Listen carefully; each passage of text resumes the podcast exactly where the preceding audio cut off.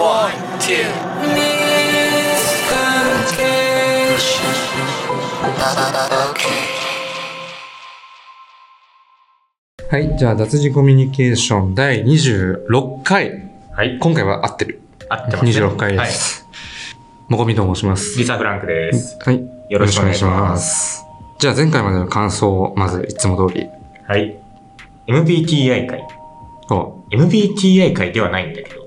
うん。MBTI 会ではないんだけど、あれね、やっぱね、反応長いですよ。あ、未だに。未だになんか、うん。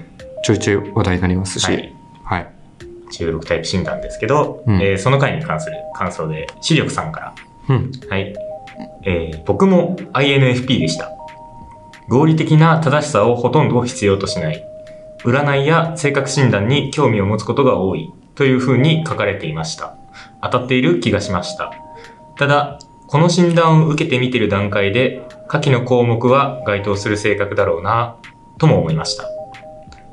なるほど。ということで、ありがとうございまあす。りがとうございます。そう。まあ、あの、一応、まあ、復元しておくと、うんうん追加していっておくと、まあ、MBTI, MBTI 診断っていうのは、まあ、心理学のね、世界であって、で、16タイプ診断、16パーソナリティ診断っていうはい。やつが爆流行りしてるんですね。そうですね。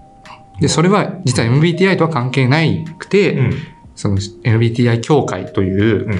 なんか怪しいんだか怪しくないんだかわからないが、もうおそらくちゃんとした団体だと思うんですけど、が声明を発表したと。そうですね。ですね。はい。そういう経緯がありまして。はい。で、このエピソード内で僕らもやりましたね。診断ね。そうですねで、こ。の視力さんははい。INFP ということで。仲間ということですね。うん。そうだね。我々二人とも。INFP 二だ。人とも INFP だったし、僕何回やっても変わんなかったんで、ああ。根っからでございます。根っからの、うんはい。だからこういう合理的な正しさをほとんど必要としない、占いや性格診断に興味を持つことが多いっていう風に書かれてて、それが当たってる気がしたっていう。うん。でもこれに関してはさ、うんあれだよね。多分バーナム効果的なさ、出た、うんバーナムやっぱりあるよ。ね。うん。あの、占いや性格診断に興味を持つことが多いってさ、うんこの診断をやってる時点で絶対に興味を持っているからね。うん。みんな。まあ、やりたくはなるよね。うんうん、うん。ああんだけ言われたらね。そう。うん。むしろやれなかったらなかなかすごいですよ、逆に。鉄の心。そう。このポッドキャスト聞いた上で、あの、やらなかったら、うすごい偉いですけどね。ん。そうだね。偉いけどね。うん。これは MBTI じゃないんだから。そう、これは本本物じゃないから、絶対やるもんかっていうふうに判断してくれてるんだとしたらすごい立派ですけどね。はい。まあみんなやるでしょ、それね。うん。感じはするよね。INFP 同士、なんていうか、エンパワーメントしていこうという。エンパワーメントしていこう。エンパワーメントしていこうって、日本語として成立してんの？それ。エンパワーメント、いいんだよ。え、え、していこうよ。エンパワーメントするって言ったらさ、うん。エンパワーメントってされるんじゃないの？どっちかっていうと。そうだね。まあ、そうだよねうん。あでもまあ INFP として、そみんなを元気にしてあげようってう。そう、ね。されてるだけじゃダメだから。するぞっていう。その主体者がちゃんと、あの、自分はもっと本来、堂々としていいはずなんだみたいな感じでなるほどね。思ってね。こんな僕でも INFP と診断された僕でもこんなに元気に生きてるんだよっていうことをそ常に証明して、し続けて生きていく必要があるっていうう。こそうでとですね。す。はい。わかりました、いそういうつもりで言ったんだよね。そういうつもりです。そういうつもりで言ったんだよ。よね。エンパワーあメントしていこうという。気持ち悪い日本語だな、なんか。エンパワーメントしていこうって。していこう。でもなんかありそうだよね。なんかもう本当にさ、カタカナ語ってさ、うん。普通にさ、もう、なんつうの？正しく使われなくなっていくのが当たり前みたいになってる気がして、はいはいはい。僕が一番そう思うのは、まあ、ヘイトですね。ヘイトね。ヘイト。うんうんヘイトスピーチっていうのから、まあ、ヘイトっていう風にうん。うん。広がったとは思うんだけど、その、もともとヘイトスピーチっていうのはさ、その、人種うん。とか、えー、まあ、性別、うんうんうん。セクシュアリティに基づいて、何かこう、ひ誹謗をするというか、はいはい。うん。あの、誹謗中傷とかっていうレベルじゃないんだけど、もっと、その本当にこう、犯罪につながり、うんうん。別のね、命を脅かすような犯罪につながりかねない言説。だから結構ヘイトスピーチっていうのは結構、もう本当に重い言葉なわけで、うんうん例えば僕がリサ・フランクの悪口をどれだけ口汚く言ったところで、うん別に日本人同士だし、ヘイトスピーチにはなりようがないんだけど、深刻さが全然違うよね。全然違うし、うんまあもう質的に全く違うものなんだけど、はいもうヘイトって言ったらもう、そうだね。普通にさ、誹謗中傷みたいなさ、うんうんうん。ヘイトはやめてくださいってか、アンチによるヘイトとかめっちゃしっくりくるもんね。そうそうそうそう確かに、おかしく。そうだからヘイトって、なんか、そんな、そういうわけじゃないんだけど、でも、うん、なんか、もう完全に乗っ取られたようなっていう感じはするね。あと、ポリコレとかもそうだけど。これ、これはちょっともう、ポリコレもなんかね、もう別の、の言葉みたいになってるからうんうんうね。ん。ポリティカルコレクトネスとポリコレはもう別の言葉だよね。完全に違うね。うん、全然違う。し、フェミニストもそうだよね。フェミニストもそうだね。ちょっと違うかな？ちょっと違うんじゃない？ちょっと違いますかね。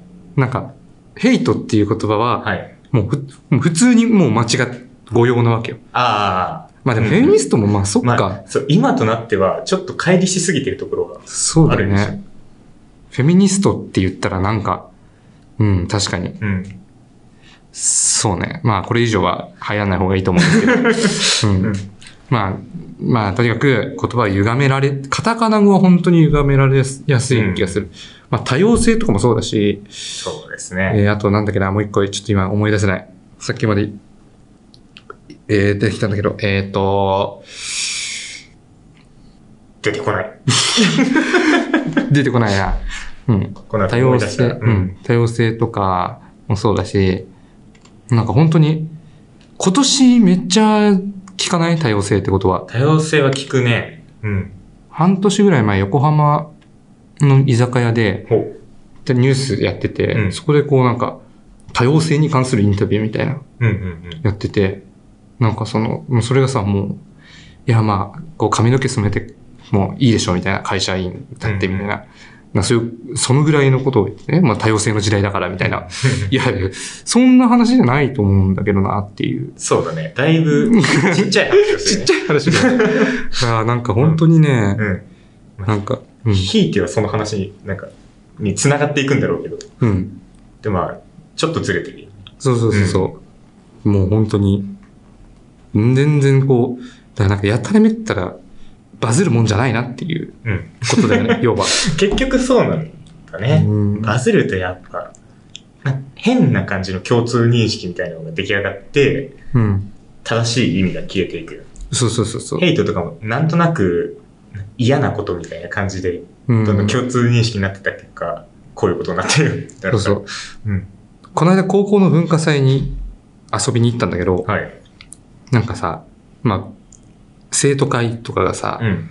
えー、学内にこうポスターを貼ってるわけ。まあ、うん生徒会に限らず、なんか文化祭実行委員会みたいな、なんかこう、うんうん投票箱みたいな。はい。とか、あと、まあ、生徒会で言ったら目安箱、うんいやこういうことしてくださいっていうふうに学校に要望を出せる匿名で。うんでそこに注意書きとして、誹謗中傷は絶対にやめてくださいって書いてあったの。いうん。誹謗中傷。や、なんかさ、うん。え？ってなんない なんかしっくりこないよね。なんか、誹謗中傷ってさ、うん。やっぱ、あの、テラスハウスのあの、木村花さんはいはいはい。以降だよね。そうだね。出てきたの。うん。だって高校生がさ、しかも1個2個じゃない、もう、学内のポスター、多分全部に誹謗中傷って多分やめてくださいと書いてあるの。おいや、目安箱だよと思って。そこは確かに感覚の違いを感じるね。僕らの高校生の時、そんな、ね、いやまあ、なんか茶化すのはやめてくださいとかさ、なんか冷やかしみたいなのやめてくださいみたいなのはわかるけどさ、誹謗中傷はやめてくださいってめっちゃ書いてあるの、いろんなとこに。怖っと思って。いや、まあそうだけどさ、うんうんそうだけど、そうやって言わなきゃいけないことだっけみたいな。まあ、モラル 暗黙の了解っていうかね。本当にそ、れはもう、そもそもの話だから別にうんわざわざ文、文に起こす必要があるのかっていううんのもあるし、なんか誹謗中傷っていうのもなんかしっくりこないよね。うん。誹謗中傷、誹謗中傷だよ。だって、生徒会に対する誹謗中傷ってのは、どういったことがなされるんだろうね。わけわかんない。うわけわかんなくはないのがわけわかんないんだよな、なんていうか。うん別にわかんなくはないけど、うんだもう完全にこうネットのデジタルネイティブってさ、やっぱそういうことなんかなっていう気がするね。多分さ、誹謗中傷っていう文字をさ、うん。最初に多分、スクリーンの中で見たと思うんだよ。そうだね。うん。そういう一度も、一度も紙に印刷されたもので見たわけじゃないと思うし、うんうん漢字を書いたことない人の方が多いかもしれないうん。よね。僕らは、最初に誹謗中傷って知ったの、どこだろうね。いつだろうね。やっぱりなんか、教科書とかなのかな。あんまりさう、んその、もともと多分僕らが小学生、中学生の時とかはさ、うん。そのスマホもないし、本当に誹謗中傷なんて、あんまり、なんていうか、聞かない言葉だったっていうか聞かない言葉だったよね。暴言だったり脅迫みたいな感じで。表現されてたんうん。じゃないかなっていう。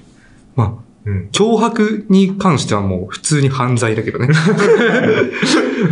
誹謗中傷ももうでも犯罪みたいになってるね。うんうんてか、もう、うわ、誹謗中傷してるだろお前って言われたらさ、うん。うん。なんか終わったみたいな感じにさ、そうだね。なりそうっていうかさ、なんかととにかくこう、いや、わかんなくはないけど、うんえーみたいな。その学校中の掲示物に全部書くようなことかっていううん感じだよね。高校行って一番びっくりした。あの四字熟語何回も言ったから、俺めちゃくちゃびっくりした。面白いですね。うん。まあ、というわけでね、まあ言葉がね、また言葉の意味は、まあもちろん、その変化するものだし、うんうん。別に、うん辞書に載ってるのが正しいっていうわけではないっていうね、一番こう、正しいとはちょっと違うよね。一番こう、うんうん。有力な説みたいな感じなわけだ。あくまでも。はいはいそれはいつでも検証されて更新されるべきものだし、そうだねうん。絶対にその使い方は間違ってるとかっていうのは、厳密にはまあ言えないわけじゃん、誤用とかってうん。いうのは。うんうんまあ、明らかな誤用っていうのがあるけど、でも、それも別に、ね、だって、雰囲気ってさ、うん。マジで雰囲気っていう人多いじゃん。そうだね。あと、シュミレーションね。うんうんう。うんシミュレーションがもう、すごいよね。シュミレーションはもう、誤用だろ。誤用申し訳ない、誤用つか誤字っていうか。でもあの、新しいってさ、はい。漢字って書いてさ、うん。で、その C を取ったらさ、なんて読む？新た。新たじゃん。うん。で新た C なんだよ、本当は。うんうんうん。そうだね。けど、うん。なんか、新しいになっちゃったんだって。あ、それも誤用から始まってる誤用っていうか、まあなんかうん言いにくかったから多分言いやすい方にしたみたいな。新たしいがなんかちょっと、うん。確かに。なんかアホっぽいしな。それで、なんか、ラとタをひっくり返しちゃえばいいってなったら面白い。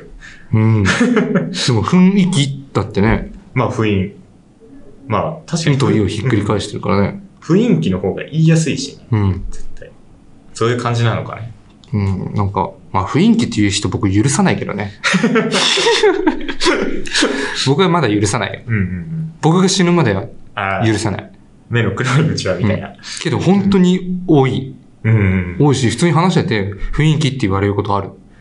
で、その度に正座して、あの、5時間説教してる。厳しい。本当に。いやー、でも最近は雰囲気って言っても出るからね、感じね。ああ、そう。うん。まあ、そういう感じで多分変わっていくんだろうね、言葉って。ていうかなんか、うん。その雰囲気って入れて雰囲気、あの漢字が出てこないのはおかしいってクレームがあったりとかしたんだって。あ、そうなんだ。うん。そしたらもう入れるしかないよね。そこで、覚えればいいよね。い うことみたいですよ。で、まあちょっとそれに関連してっていうかさ、い今日新聞を読んでたんですよ。うんうん。僕は新聞を読んでるんだけど、素晴らしい。有料購読をしてるんだけど、ああ。なかなか、最近だと、珍しいとまではいかないまでも。いやでもあれよ新聞って結構れば朝日新聞デジタルだから、デジタルね。紙はうんうん。紙の新聞は僕、家に届いたこと人生で一度もないかも。本当？もともと取ってなかったから、そっか。あ、いや、途中まではあったのかな？わ、うん。かんない。確かに、僕も、その、何？じいちゃんばあちゃんが撮ってたのを、なうちにさ、うん。あの、もらってくるみたいな感じのはあったかもしれあ、ない。お、お下がりね。そう、お下がり。え、だからさ、書道とかさ、はいはいはい。新聞持ってこいって言われるじゃん。うん。めちゃくちゃ困ってた。ああ。毎回。まあ、取らないんだったらね、うん。入手しようにないしね。明日書道だからって言ったら、もっと早く言えよってあ 怒られるっていう。神奈川新聞みたいなさ、あーなんか、なんかちょ、ちょっと違うやつね。そう。2ヶ月に1回くらいポストに入ってるみたいな。あの、ペラペラのそうやつね。そうそうそう。ああいうやつしかないですね。あ本当に。え、今書道ってどうなってんだろ確かに新聞を取る人がどんどん減ってる中でね、そう、新聞持ってきてねって言われて、持ってこれない人意外と多そうだよね。の方が多いよね、多分。うんもしかしたらそう考えてみると。ちょっとぜひ教えてください。あの、小学生の人がうんいたら教えてください。ああ、リスナーのえ方にそう。一応データ的にはね、あの、12歳まで、あの、2%くらいはいあ、る。いるにはいるんだ。あぜひ教えていただきたいですね。当事者の。うん。まあ、小学生はさすがにいないか。いないかもしれないけど、ちょっとね、小学生の子供がいるとかね、うんうんちょっと聞きたいね。どうしてんだろう。ということで、はい。朝日新聞読んでたら、うん。蛙化現象。蛙化現象。まあ、このタイトルはね、あの、自分に自信があるうん。と答えたのは3人に1人。Z 世代の私なんて感覚を生んだものというね。うんうん。まあ、今日の朝刊のニュースなんですけれども。はい。うんと、まあ、このニュース自体は、まあ、あの、自分に自信がある人います、えー自分に自信がありますかっていう質問に、まあ、ありますって答えた人が、まあ、3人に1人しかいないと、Z 世代は。うんうん。えー、ということなんですけど、まあそれよりも僕は、この、蛙化現象っていう言葉の意味にびっくりしちゃいまして、はい。蛙化現象ってどういう意味？蛙化現象は、あれだよね。その片思いをしてて、で、その片思い相手が自分のことを好きになってくれたってなった時に、なぜか急に冷めちゃうみたいな。だよね。そういう意味合いですよね。蛙化現象。そうそううんだから、うん。まあ、超理不尽なんだけど、すごい。で片思い願望みたいなことなんかな？そういうことなんですかね。ある？蛙化現象。蛙化現象ないよ。まあ、あるわけないな、うん君には。いやなんか、下げすみを感じる言い方だけどさ。いや、まあ、僕もないけどさ、うんうんけど、なんか、2年ぐらい前に、何個かした大学生、1年、2年生の時にう、ん。うん。大学1年生2年前じゃねえわ。まあまあ大学生の時にうん、後輩の女の子が、カエル化、カエル化ですみたいなこと言ってきて、うん。あ、いや、僕にじゃないよ。うん。僕にじゃなくて、なんかカエル化現象っていう話。で、で僕聞いたことなかったから、うん何って聞いたら、まあ要はその、ね、好きな人に好かれると、逆に嫌になっちゃうっていうう。ん。なんやねんお前っていう 感じなんだけど、今日のそのニュースには、あの、好きな人の言動と、言動の理想と現実の間にギャップがあると気持ちが冷めてしまうこと。うん。つまり、なんか、好きな人、これさ書いてあるさ、好きな人がフードコートなので自分を探してキョロキョロしてるのを見て、ダサいと感じ嫌いになってしまったと。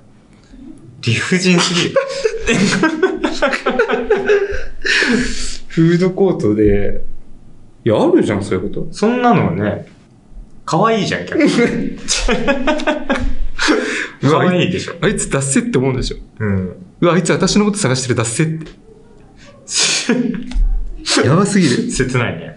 怖すぎる。うんもう、生きていけないよ、こんな。うん人を信頼して生きていけないですよ、こんなのは。まあだからこれが、うん。なんかあるあるとして、TikTok でね、はい。なんかめっちゃ流行したらしいんですよ。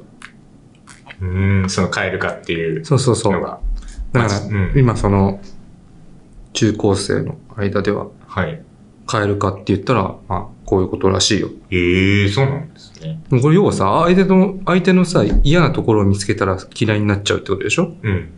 普通の、普通の恋愛じゃんっていううん。のを感じますけど。だよね。まあちょっとこのフードコートの例はちょっと、かわいそうすぎるけど。稀有な例でやっちゃう。でもこれってさ、要はさ、まあ、その、幻滅でしょ？要するにそうだよね。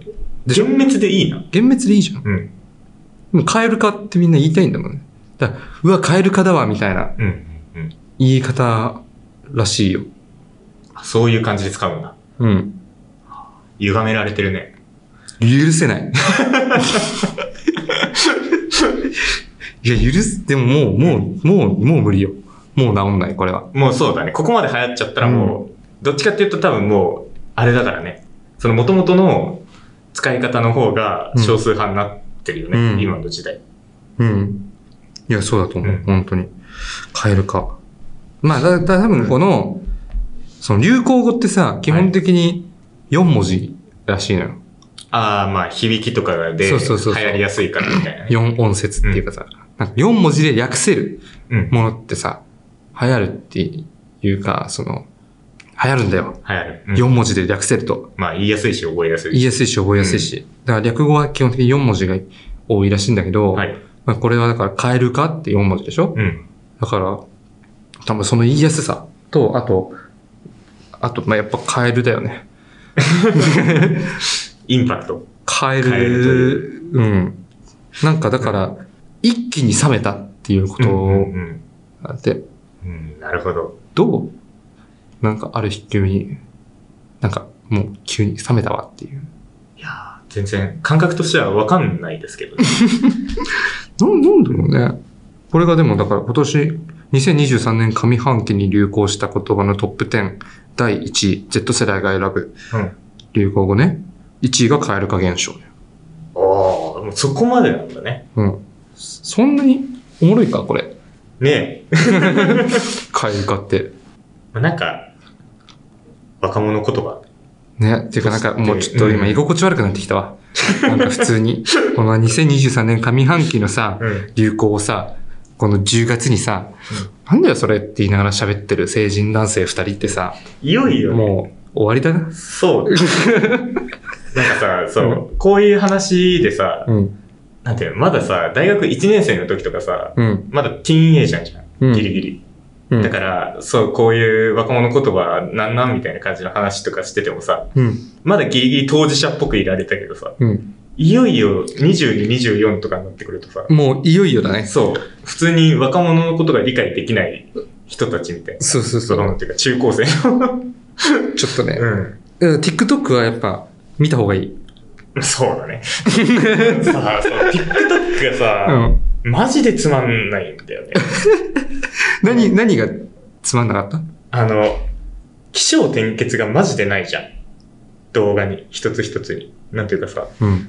例えば、面白動画みたいな感じのやつだとさ、うん。もう初めっからもうすでにオチがついてて、それに対してなんか、その動画撮ってる人が笑ってる声を楽しむみたいなさ。え？ね、もうすでにうん。池に落ちてる人がいて、うんおー、助けてくれよみたいな感じで、はいはいはいはみたいな感じで撮ってい。る。なるほどね。なるほどなるほどなん。かそういうのがさ、スライドするともう瞬時に始まるじゃん。うん。で、次スライドしたら、なんかすごい勢いで炊飯器に物を入れて、いや、あれね。ドンドンドンドンドンドン、うんカチャックックッチクッみたいな感じで調理して、うんはい、完成あううまいで、スライドみたいな。うん。その速さについていけてない。あ、それちょっとだいぶ、だいぶだね。だいぶかな僕別にそれはそれで普通に見てるよ。本当？うん。ほんでもなんかうん気象転結がないっていうのはなんかまあわかるかも。言いたいことは。うんうんうんてかあの、ファスト映画ってあるじゃん。ありますね。なんかさ、たうん急にさ、なんか、外、外国の、てか白人の俳優がさ、はい。なんか、の映像にう、日本語の、ちょっとおかしな日本語のナレーターがついてさ、あの動画が急に始まるじゃ。うんで、急に始まって、うん。えー男は何とかしました？何とかしました。はいはいはい。何とかしていますって。グッドドクターじゃない？ああ、えーグッドドクターもうんあったけど、うん。えっ、と、他にも大量にあるんだあ、よ。でも、グッドドクターできてくる。出てくる。最初に出てくる。で、あの、見てさ、あはい、そうかそうか。うんで、プチって切れるじゃん。はい2分ぐらいで。うん。で、そのアカウントのとこ行くと、うん。続きが見れるみたな。はいいはいはい。てか、そこになんか第1弾、第2弾、第3弾とか書いてあってさ、うんうんで、コメント欄見るとさ、続きをあお願いしますとか書いてあるのね。いや、もう、い違法アップロードの、あの、あの、なんつうの、躊躇のなさ。うん。だし、しかも続きアップロードしてくださいって言ってさ、アップロードしましたって、ありがとうございますってさ、どういう経済圏だよと思って。うん。でまあまあ、とりあえずさ、まあでも一回、え、ファスト映画って、そういう映画見た、見たことないなと思って、あそういうファストな楽しみ方したことないわと思っあ。て、うんうんまあファスト映画を、ちょっといろいろ見てみたんですよ。うん。うんうん。まあだから、ファスト映画、違法アップロードと知りつつ、うん違法アップロード動画を見たので、えっ、とまあ犯罪なんですけれども、うんえっ、とまあこのポッドキャストはまあ犯罪を、えー肯定して賛美するポッドキャストなんで、最悪。えっと、まあいいとして、まあとにかくね、どんなもんだと思って見たんだけど、はい本当につまんないね。なんかその話は全部わかるわけよ。はいはいはい。まあ、映像とさ、まあ、日本語がちょっと崩れてるナレーションだけど、うん別にその辺は、まあ、自分の頭の中で保管すればわかる。まあそうです。わかるから、まあ、ね、一応こう、多分、4本ぐらいうんうん。4本ぐらいでさ、なんかシリアルキラーのなんか映画とかさ、なんかまあわかるんだけどさ、いや本当に話は最初から最後まで全部わかるし、映画も、あ、こういうことだ、あこういうことね、あ、こういう結末なのねってわかるんだけどさ、何の快楽も感じなくてそこにうん。うんうん。でも、まあ一応見るじゃん。うん。で、やっぱ続きは気になるわけ。まあなんだかんだね。そう、なんだかんだ続きは気になるんだけど、うん。最後まで見ても、別に面白くないっうん。ていうか、なんか何にもなってない。はいはいはい。何にも思い出せないもんだって。映画のタイトルも知らないしうん、うん映画のタイトル載ってないしね。てか、まあ載せてないんだと思うんだけど。あえてね。そう。んで、コメント欄で、この映画何の映画ですかって何々ですよって、ありがとうございますっていうやりとりがね、あるんだけど、じゃあその映画見るかってお思うのかな、みんなそれで。思わないよね。でもタイトル聞くってことはそういうことでしょ。まあまあ、どうなんだろうね。タイトル知りたいだけか。ただ検索したいだけ。ああ。そういうな、なんていうか、でも見て、TikTok で見ててうん感じたのは、うん確かにこれで最初に知っちゃったら、何？このたかだか2分くらいでさ、うんあの1ベ、一エピソードのうん。内容全部理解できるみたいなさ、うん。全然面白くないけど。うん。で、それに気づいちゃった後で、その40分50分のさ、1エピソードを Netflix で見ようって思った時に、うん。時間損してるみたいな感じの考えがちょっと浮かんじゃうのはわかるなと。ああ。いや、でも、まあ映画だったらさ、うんまあ2時間、まあざざっくりね、2時間なわけじゃん。いや、なんか全然違うなと思って。うん、違うな。そのなんか2時間見るのと、うん。10分で全部わかるのと、あもうなんか物として違いすあ。ぎて、まあ、大そうだよね。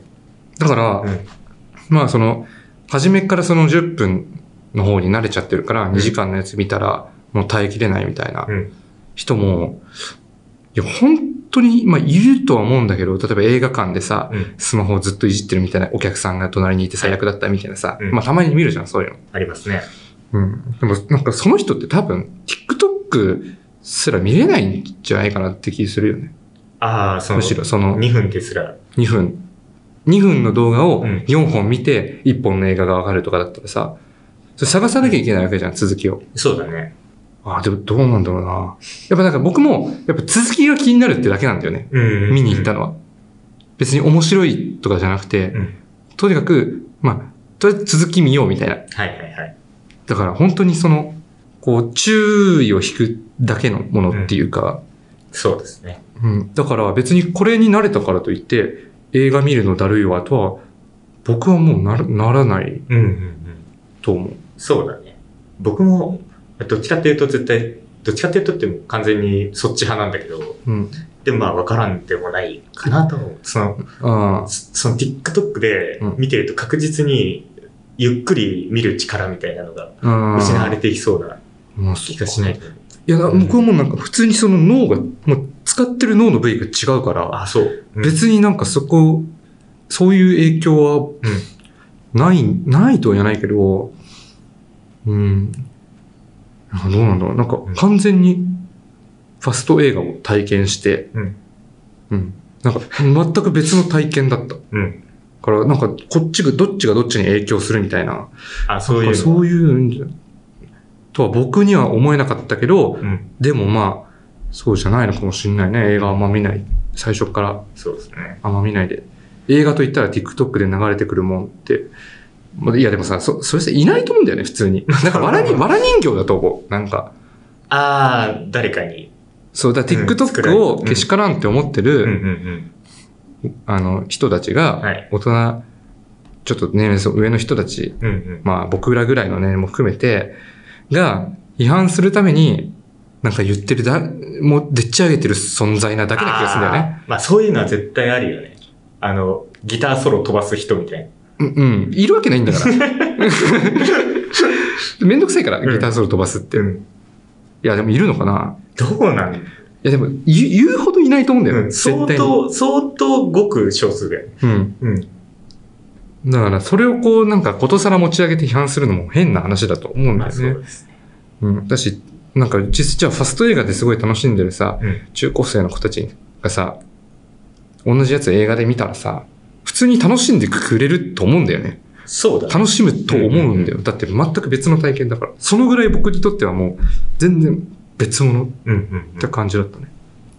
なるほどね。ただまあ、水曜日のダウンタウンの切り抜きは、まあ、便利。あれはそうですね。便利でしたね。うん。あ、これ私、あの、だって、あのちゃんのやつとかさ、うんうんうん。あのちゃんが、あれ、知ってる？あの、あのちゃん、あの、ラビットのニュース番組、まあ、バラエティみたいなニュース番あ組りますね。に、あのちゃんが初出演して、うん。で、その、ラビットの中ではクイズ、クイズがね、出題されるんだよ。うん。番組の中で。で、まあ、芸芸人とかは、みんなそこでボケるわけ。はい。クイズに正解しないで。うん。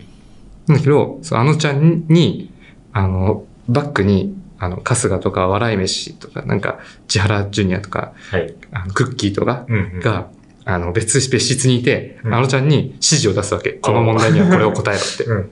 で、あのちゃんがそれを生放送ではい答えて、あの、その司会のキリンの川島が、うん。君は何を言ってるんだっていう。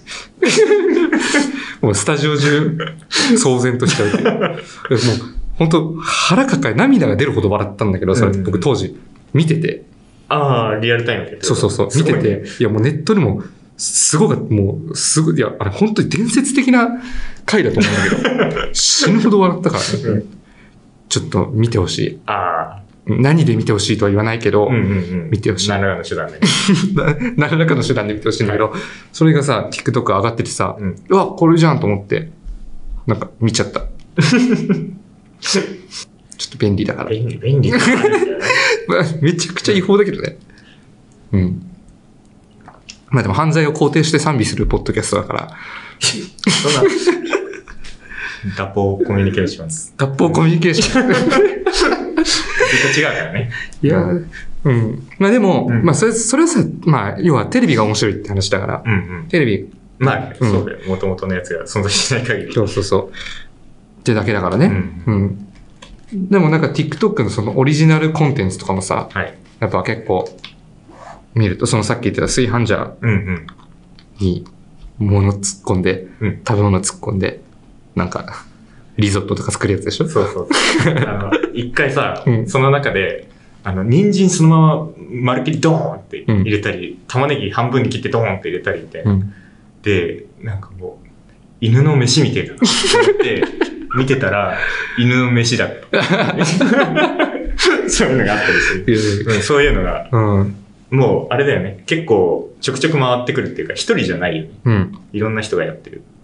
まあ、そのうん、オリジン、TikToker はい。のやつも、はまあ、面白いのも結構ありましたけどうんうね。ん。だし、まあ、みんな本当に楽しんでやってるんだなっていううんうん。気がしました。そうなんだよね。うんだからもう、普通に、なんていうか、畑違いだからさ。うん。もう、僕は楽しめない側の人間なんだから、うん。もう、ここに関してとやかく言うべきじゃないなっていうのを、うん。すごい感じたよ。じじじいは引っ込んでろ。そう。い 隠居だよね。でも、うん。なぜか知んないけど、YouTube ショートは見れるんだよ。えー気持ち悪い。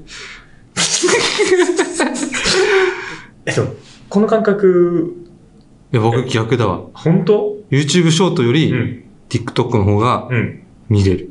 あ、そう。TikTok の方がう、ん。いかがわしいから。あ、そのいかがわしさにやってる。あの、普通の、うんそういうさ、炊飯ジャーのやつとか、うん。何、TikToker がやってるオリジナルのやつと、うんあと違法アップロードのやつが入り乱れる感じが、うん。ちょっと無秩序すぎて、うん、そうだね。本当そうだね。あの、ただ YouTube ショートだとさ、まあもちろんそういう、でも無断転載はあんまり YouTube ショートないかな。切り抜きはうん。あ、あっても。そっちの方が、なんていうか安心して見れるよ。そうだね。うんそういう。僕向けに作られてないね。うん。まあ、あの、ね、AI を、アルゴリズムをね、うん調教してはい。いけばいいと思うんだけど。うんまあ、でもね、なんかいろいろ流れ込んでくるからね。うんなんか、棚荘さんが、はい。なんか、めっちゃ TikTok 見てるんだよね。そうなの？なんか、インスタ、インスタのストーリーで TikTok アカウント作ったとか言って、なんか上げてた。うんなんか、猫の動画上げてて、あそうなの？うん。いいですね。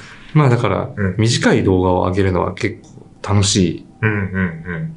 楽しいよね。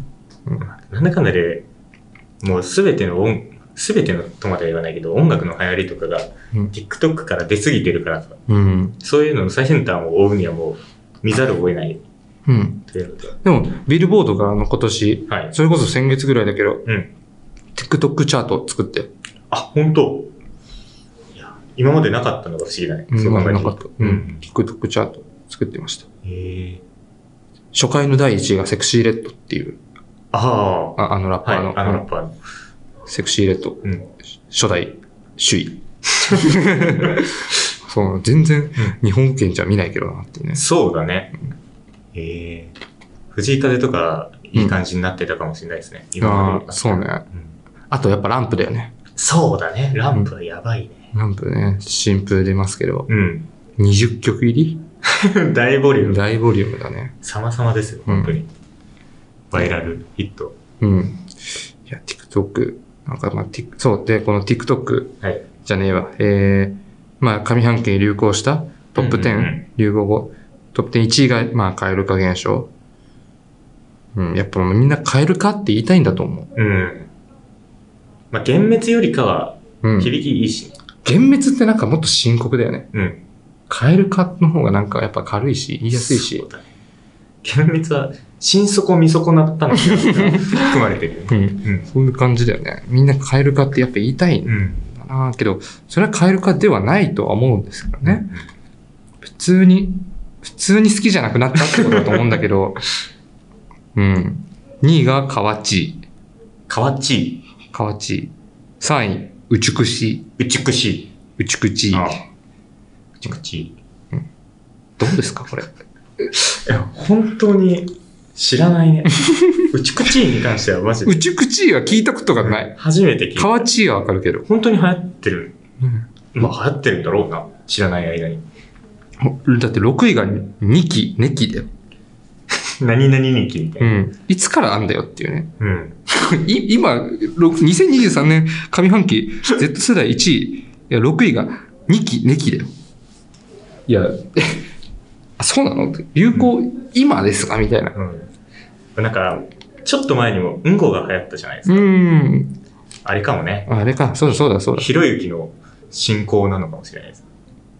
ひろゆきは2期、2期って言ってんの？ひろゆきが言ってるっていうよりかは、2ちゃん発祥じゃないああ、ですか。そういうことか、そういうことか。そういうカルチャーが、どんどんメインストリームに上がってきてるみたいな感じのもあるのかな、みたいな。7位、お前今日何したんだよ？これ流行語じゃないだろ。わからんな、本当に。なんかまあ TikTok で流行したらしいよなん。かそういうタグなんうんのかね。そうね。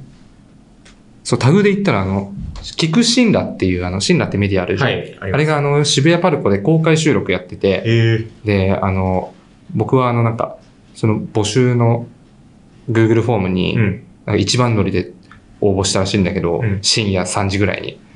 で、あの、ゲストが、あの、危機開会、ドスモノスはい。のタイタンですね。おおタイタンさん来て。タイタンが。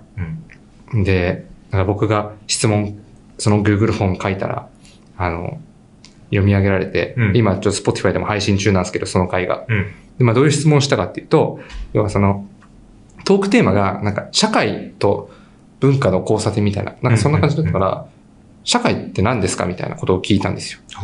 要は、なんか、いろんなコンテンツがもうありすぎて、うんみんなもう興味が分散してるでしょ？そうだね。でなんか誰もが知るみたいなのって、うんもうあんまなくないですか？みたいな。うんうん。じゃあそういう時に社会ってどこにあるんですか？みたいな。うんっていうのはまあ僕の中でまあちょっと、要はこの、えー、気気になっててっていうか、うんうん。まあちょっとね、文化と社会の交差点だったらちょっと社会の聞いてみるかと思って。聞いたら、なんか、まあいろいろあるんだけど最終的にはその、今は、なんかこうコンテンツが、例えば夜遊びがうんもう日本を席巻したみたいな言い方とか、なんかこう時代、時代を定義したみたいな。うんではなくて、時代を定義するみたいなのって、最大公約数になるものって、まあ、ハッシュタグなんだっていう。おおなるほど。まあ MeToo とかさ、うんうんねまあ、ねまあ、ハッシュタグアクティビティうん。みたいなものだったと思うんだけど、そうですね。なんかそう、その、やっぱハッシュタグ、うんタグみたいなものが、えーっと、社会を動かすっていうか、最大公約数的なものになり得る。うん。まあ、みたいなこと。まあ、これは、まあ、危機開会でもよく、よくっていうか、何回か話してたことだと思うんだけど、だから本当に、うん。まあ、蛙化現象、蛙化っていうのも、まあ、確かに。まあ、タグっていうか、まあ、まあ、あるあるだよね。うんうんうん。お前今日何したんだよ？は多分そういうことだと思うん。いや、でも、し、しっくりくるかもね。う。で、8位が、スシローを救いたい。これもやっぱタグだよね。うんうんうん。スシローを救いたい。あの、あれね。醤油舐めた、はいはい。醤油舐め舐め少年。うん。いや彼今どうなってんだろうね。本当に心配だよ心ね。配だよね。てか、まあ、脱コミでもこの話多分したと思うけど、うん、ちょっとね。叩きすぎっていうね。そうですね。一発投げっておしまいでいいだろうっていうね。本気で怒ってるじゃん、みんな。うん。信じられないんだけど。なんなら、ススシローなんてダメだからね。スシロー先週久しぶりに行ったんだけど、うんマジでまずくてびっくりした。本当に。マジで、はま寿司聞けばいいよ、みんな。スシロー、まずいっていうか、うん。あ本当に美味しくないって思った。うんうんうん。別になんか普段すごいいいものば、僕松屋ばっか食ってる人間だけど、はい。スシローがスシローは本当に美味しくないと思った。うんうん。びっくりした。もう、なんか、普通に払わないで出ようかなって思った。そのレベルだ。うんなんか。でしたね。まうん。あ、えー、流行語？はい。?Z 世代が選ぶ。まあ、Z 世代っていうの自体がもう、流行語ですよね。まあ、そうです流ね。行語だし、うん。まあ、あと何年持つんでしょうっていう感じですけどね。そうですね。いつまでやるんですかっていうう、ん。Z 世代。我々 Z 世代代表だけど、そうだね。うん 一応、世代としては、世代としてはね。うん、ギリ。僕ぐらいの年代だともう、普通にお母さんとかいるからね。もうママになってるとかいるから、全然、それで Z 世代ですとか言われてもちょっと困る と思うんだけどね。うん。まあまあまあ、Z 世代って言葉自体アメリカの、あれだから、うん日本だとまあまあ、そんな年代ピタッと当てはまるわけじゃないと思うんだけど。もともとさ、うん。Z 世代の代表ってさ、うん。ビリー・アイリッシュだったじゃないですか。イメージ的にはそうだね。イメージ的に。うん。今さ、Z 世代の代表って誰だって思うとさ、うん。ビリー・アイリッシュではなくない？うん。なんかオリビア・ロドリゴとかなんかそこら辺じゃん。うん。でもそれって変な話だよね。世代、うん。うん。うん。その Z 世代の中で世代交代があるのはおかしいじゃん。うん。おかしい。だから、結局そういうことだよね。ちゃんとしたもんじゃないんだ。まあ、ちゃんとしたもんではないな。間違いない。ちゃんとしたもんではないわ、うんイメージ別に。先行というか。まあでも日本、要は、その政治的にはい。なんかこう、政治の関心があるみたいな、うん。とか、えー、まあ、いわゆるこう、意識高い系とはやっぱちょっと別の、うん。まあ、もうなんか普通、普通のこととして、ポリコレみたいなものを受け入れてるというか、うんうんうんなんかちょっと僕らぐらいだとさ、まださ、こう、ポリコレっていうのはこう、ちょっと揶揄するものみたいなそうですね。感じがうん少なからずあるっていうか、うんうん。なんかこう、素直に内面化してる人って、なかなかいないと思うんだよね。けど、もう普通に、まあ、ポリコレっていうことはちょっと適切じゃないかもしれないけど、もう自然に、こう、政治意識がある。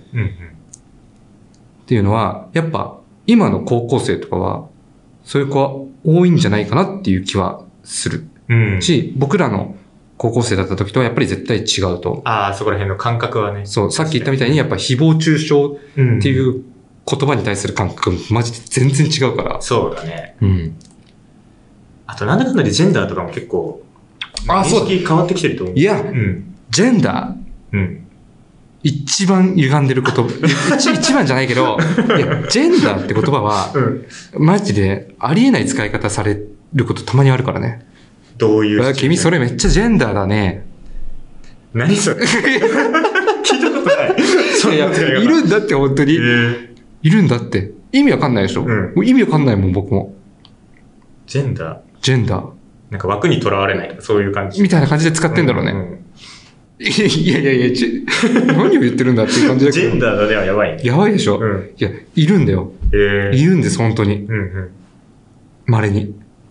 いや、絶対多数派じゃないと思うよ。超少数派だと思うけど。うん。で今時ジェンダーが何たるかとか分かってない会社員とかさ、あの、普通に不安要素でしかないからね、会社にとっては。すごいね、うん。どっちかって言ったら。ちょっと、最低限知っといてはいてって感じじゃん。アンテナ立ってなさすぎるうん。というか、うん。そう、ジェンダーだ、そう。ジェンダーも変な使われ方してるよな。単純に御用だと思う。うん。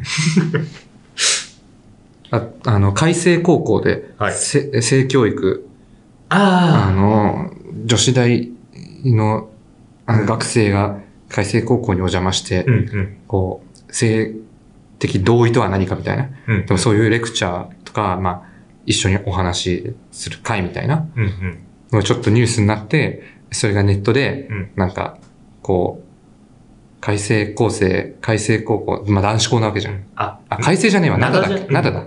そう。灘だ。うんまあ、同じだろ、あいつら。カテゴライズがよくわかんない。うんダメだな。えーまあ男子高生？うんうん。男子校の高校生。はい。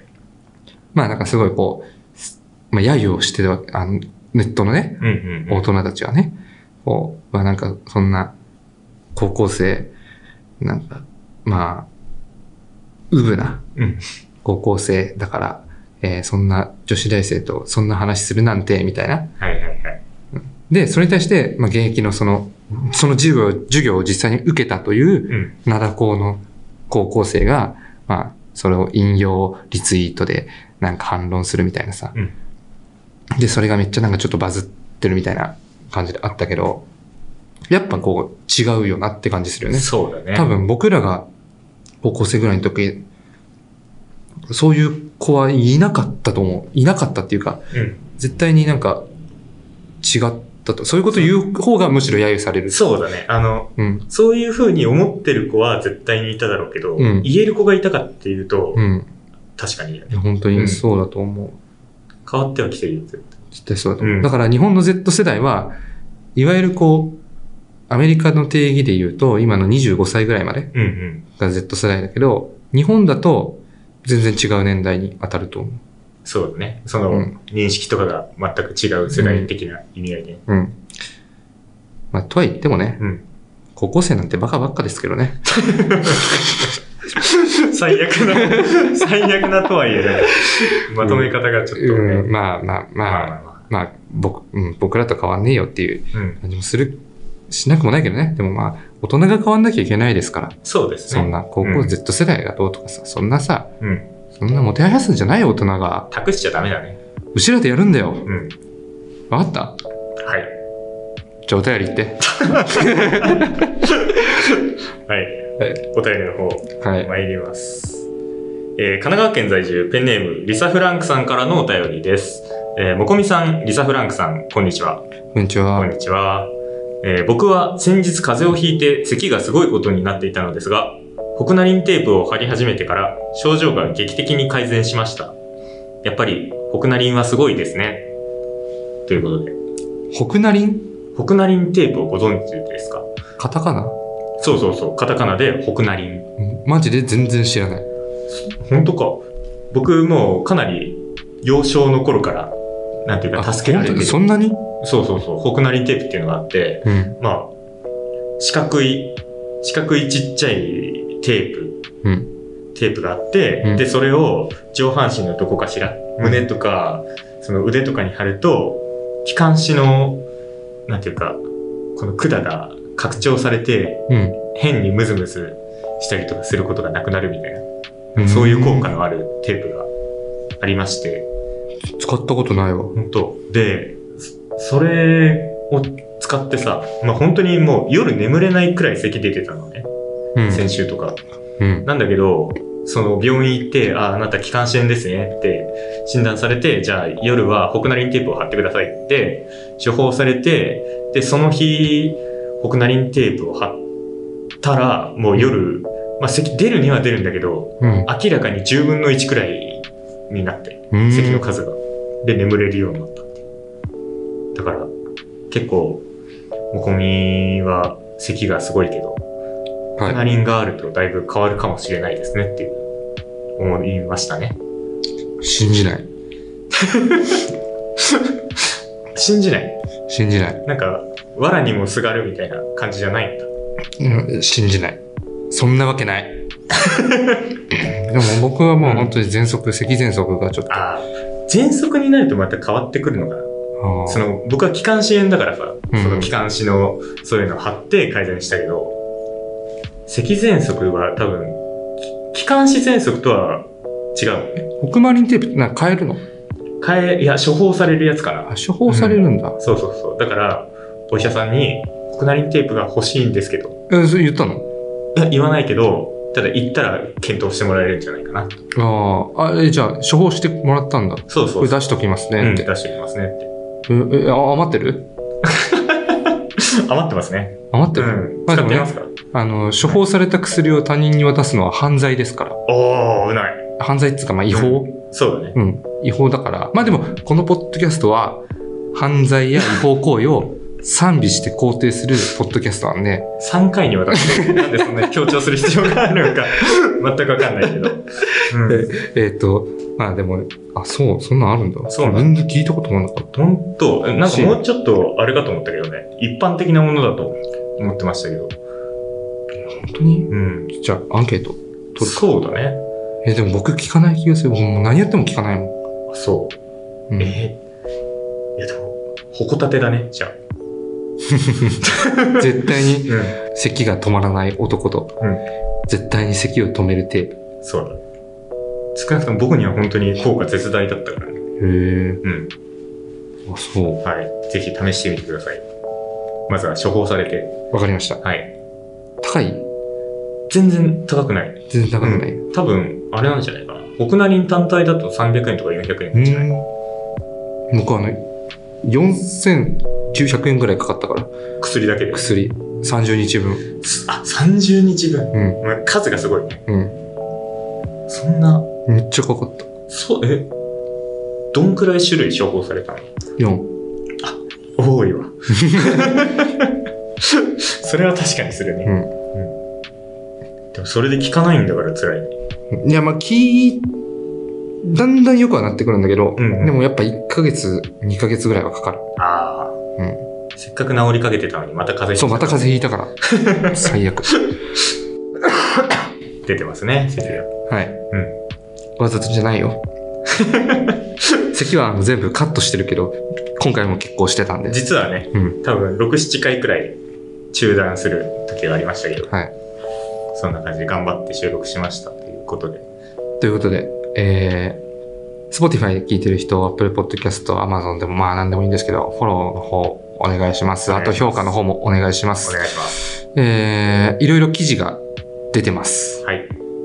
えー、まだ出てないのもあるかもしれないけど、まあ、えー、インスタやツイッターで、はい。えー言ってるので、まあ、そちらもぜひチェックしてみてください。お願いします。ということで、はい。ありがとうございました。ありがとうございました。あと、ディスコード入ってください。ディスコードお願いします。ありがとうございました。ありがとうございました。